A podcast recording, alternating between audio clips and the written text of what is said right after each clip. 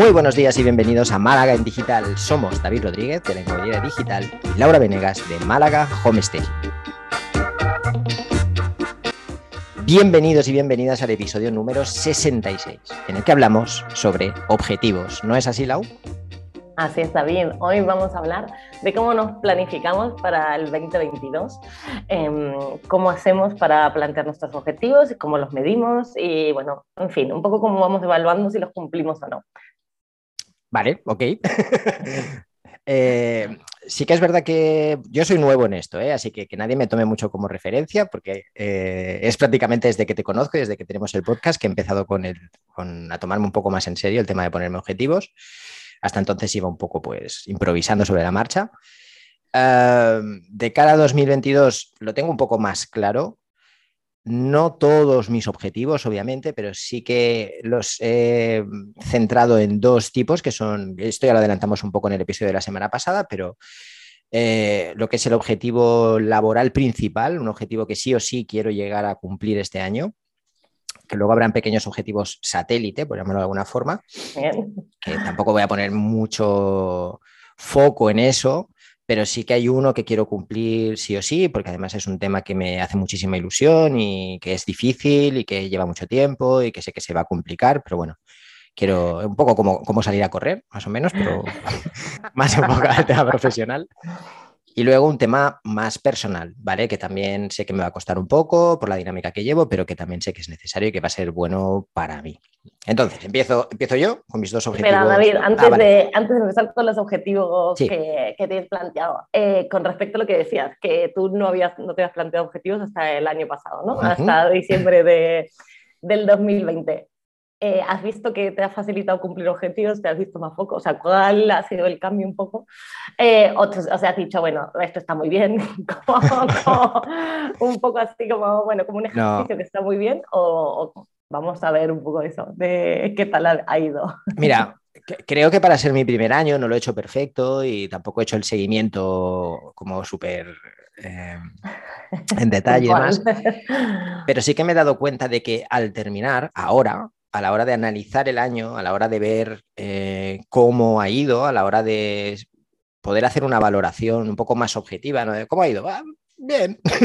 pues ahora, eh, teniendo en cuenta esos objetivos que me puse a finales de año, puedo, primero, plantear mejor mis objetivos para 2022, ¿vale? Porque sí que es verdad que como iba, era la primera vez, iba un poco eh, random, pues me puse muchos objetivos, tampoco sin pensarlo demasiado y algunos se han cumplido, otros no, pero bueno, en general el, concepto global, digamos, ha ido, ha ido bien, la, valoración es positiva, ya lo comentamos también en el episodio de la semana pasada, pero este año quiero objetivos más concretos, objetivos que sí que de verdad puedan medir de una forma más consistente y objetivos que de verdad sean más importantes para mí. O sea, me estoy poniendo los objetivos, que son dos concretamente, dos objetivos principales, que realmente creo que pueden suponer un impacto tanto en mi negocio como en mi vida y que estoy dispuesto a hacer el seguimiento de una forma más, eh, más consistente. Entonces, primer año de prueba regular. Este segundo año voy a probar otra fórmula basándome en los resultados del primer año y oye, espero que cada año pues vaya encajando mejor estas piezas y planteándome mejores objetivos y también mejores formas de, seguirlos.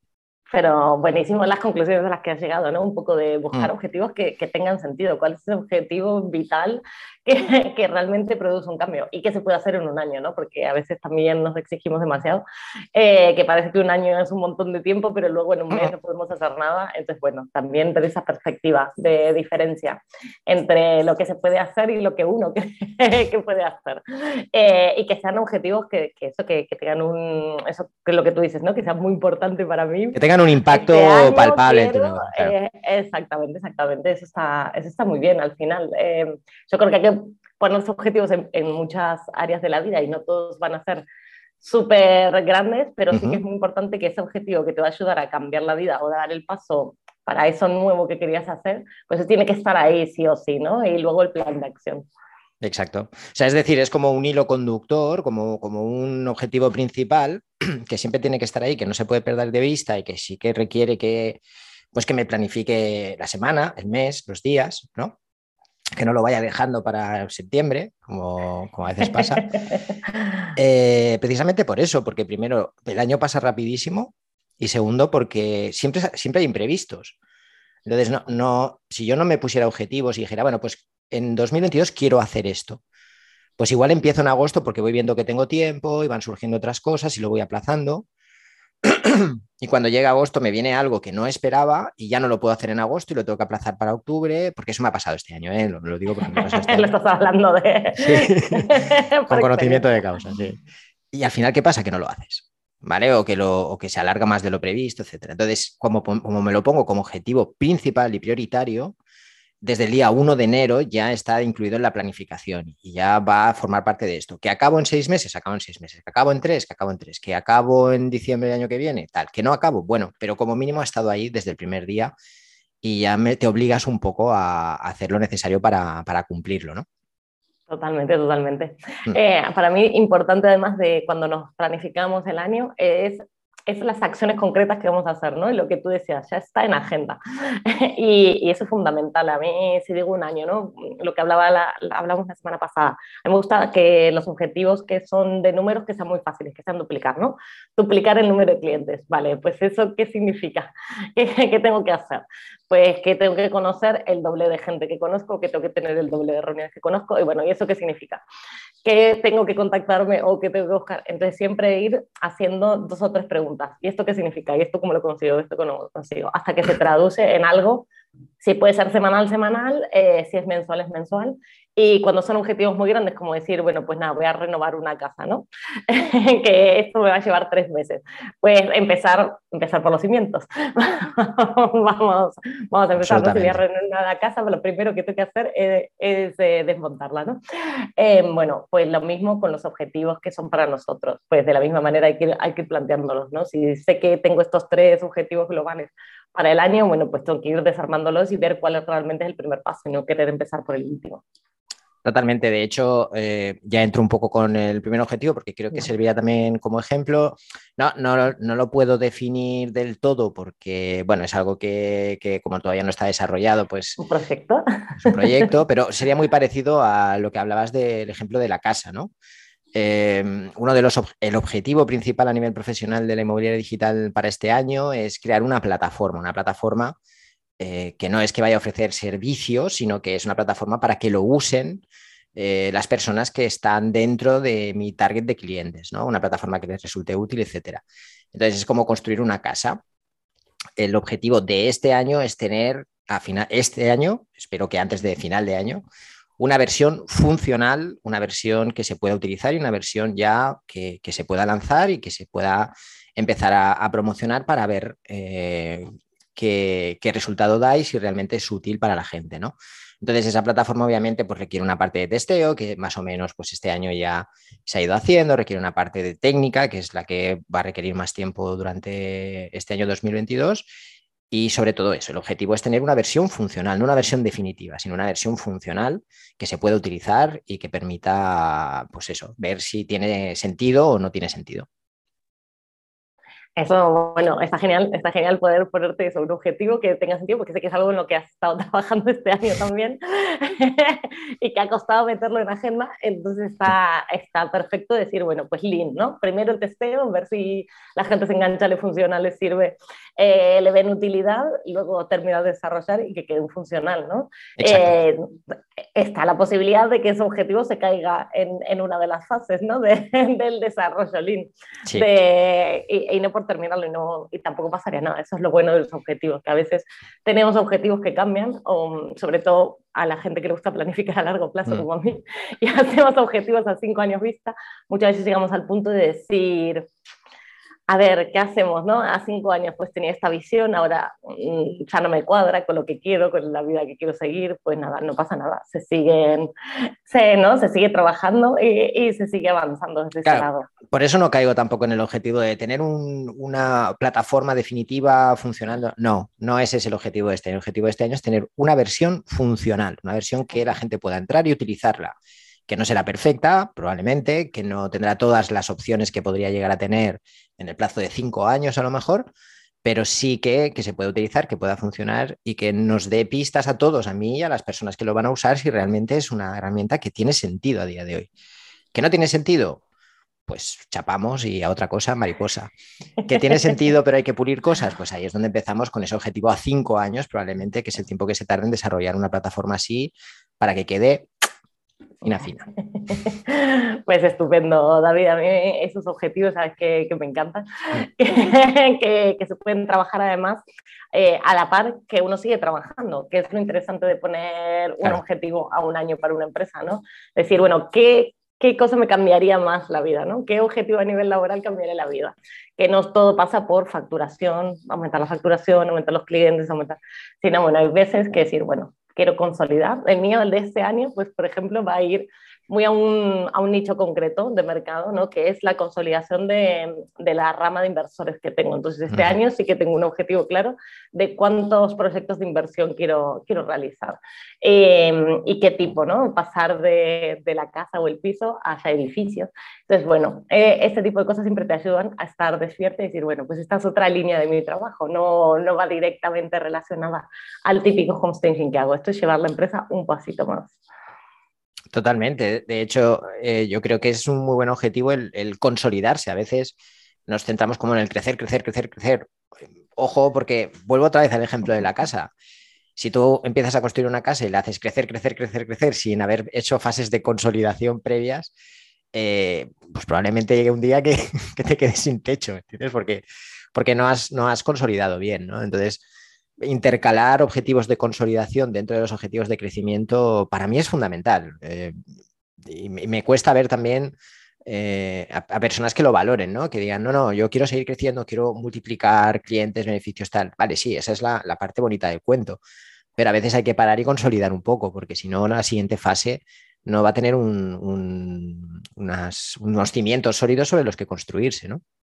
Total, total. Y además, bueno, lo que decíamos, ¿no? Empresas pequeñas que estamos empezando nos resulta mucho más fácil decir duplico, triplico, eh, pero seguro que del 2021 al 2022 va a ser mucho más difícil decir, bueno, voy a duplicar, ¿no? Que este año eh, más o menos, digo, en facturación habíamos llegado al doble eh, para julio-agosto. Claro, porque el 2020 había sido fatal, era muy, muy fácil.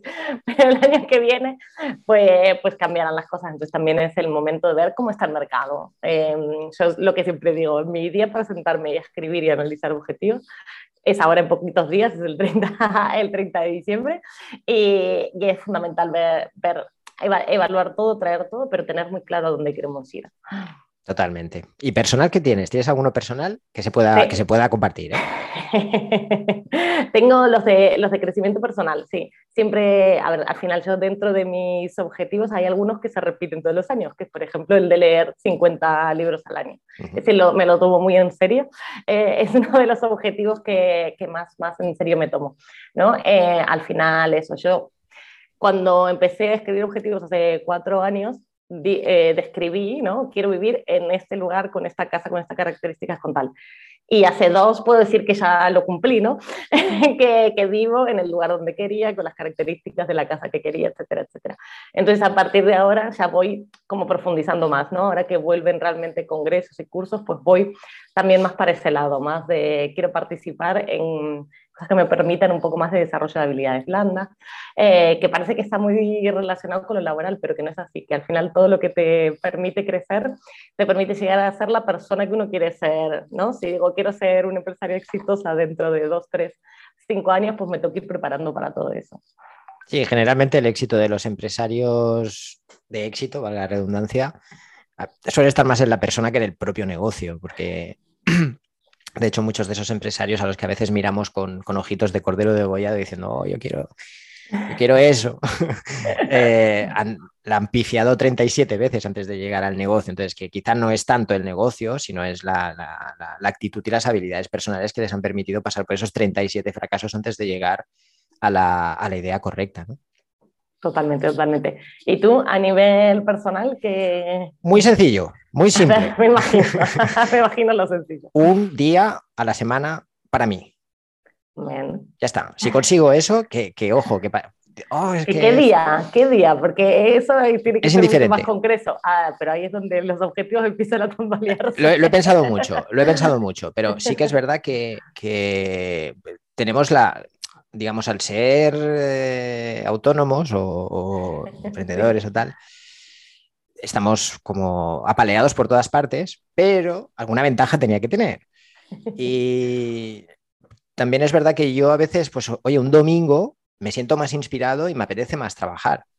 Porque hay como más silencio, no sé, es una, igual es una percepción mía, pero bueno, a veces me da la sensación que los domingos hay más silencio, más tranquilidad que, que a lo mejor un martes o un lunes. Y me apetece esa semana cogerme un miércoles, porque no, tengo nada previsto, no tengo ninguna reunión, no eh, tengo terminada la faena o tengo eh, todo bastante bien, para un miércoles entre semana que sé que a nivel de ocio, a lo mejor salir a pasear por la montaña o ir a algún sitio, si es que podemos ir a algún sitio durante 2022, porque no sé cómo se está poniendo la cosa, pero bueno, que, me permita hacerlo un miércoles. Entonces, lo he pensado mucho, sé que es menos concreto y sé que puede llevar a que una semana pues diga, bueno, pues es que no, el mañana, pasado, tal, lo sé, pero también eh, creo que para mí es mejor porque hay días en los que estoy como más predispuesto a trabajar y me siento como con más claridad para trabajar y no vaya a ser que ese día me pierda esa claridad porque es el día que me he puesto y tengo que cumplir que voy a salir. Así que lo, he intentado adaptar un poco a como yo sé que, que funcionan mis semanas. Ok, ¿y qué vas a hacer cuando una semana no te lo puedes coger? Me lo tengo que coger, es que ni, lo, ni me lo planteo. No hay, no hay, posibilidad. No, no. cada semana tengo que, que un día al menos tomármelo para mí y descansar y desconectar y hacer otra cosa, lo que sea. Muy bien, pues entonces está, está, está ahí. Si te lo planteas, está ahí. Ya veremos, eh, el año que viene lo, lo, lo, Hablamos, en un año hablamos, a ver cómo, cómo hemos cumplido o no. Pues estupendo, entonces si te parece, eh, pasamos al cierre. ¿Tienes algún libro? No tengo libro, no tengo libro porque no, la verdad, no, no tengo libro, no sé, no, no, no, sé planificar, así que no un libro. no se me ocurre ningún libro que, que haya tenido relación con esto directamente. Tú seguro que sí. Tengo un libro, exacto, tengo un libro que se llama Invicto, Logra más, sufre menos, que ah, bueno, habla de la filosofía estoica, ¿no? que parece que ahora se está volviendo a hablar mucho de ella, eh, y bueno, un poco de eso, de cómo podemos planificar nuestra vida, nuestros objetivos, y, realmente sin sufrir, sin esto de agobio de necesito llegar a todo. Eh, entonces está muy bien, muy bien, lo, este lo recomiendo mucho. Guay, pues tomamos nota. Y yo herramientas no he traído. No sé si tú tienes alguna herramienta, pues la típica, ¿no? apuntarnos semanalmente. Claro, es que mi herramienta para todo lo que es objetivos y planificación de la semana siempre es la misma. Es, yo sabéis que no puedo vivir sin mi libreta. Tengo 800.000 libretas ahí porque además las guardo todas. Eh, libreta y boli, siempre apuntándolo todo, siempre planificando. Yo, por ejemplo, aprovecho las mañanas, la primera hora, para hacerme un poco el planning de lo que quiero hacer en el día, que ese hábito sí que lo tengo. Eh, bueno, es un poco mi herramienta del día a día la que más utilizo, no, no utilizo tanto calendarios y, este tipo de cosas, la verdad que no. No, no haces time blocking. Yo pues sí, eh, utilizo el, el, time blocking en, en, horarios específicos, realmente, realmente a primera hora de la mañana eh, luego en la jornada laboral no, porque eso sí que voy adaptando reuniones o lo que tenga, pero al final del día también, ¿no? Cuando digo, bueno, a partir de las 7 de la tarde o 6 de la tarde ya saco al perro que me toca a mí a la tarde y, y a partir de ahí ya hago mis time blockings de lo que quiero hacer, de lectura, de, de, de, otro tipo de cosas que, bueno, pasa a veces que aparece, surgen otras cosas y uno lo tiene que cambiar, pero sí que el mm. time blocking me funciona bastante para, para ciertas actividades que quiero hacer sí o sí y, y, si no están en calendario, pues a mí, si no me suena una alarma del calendario, no me enteré que lo tenía que hacer. De hecho, ayer me pasó con una reunión.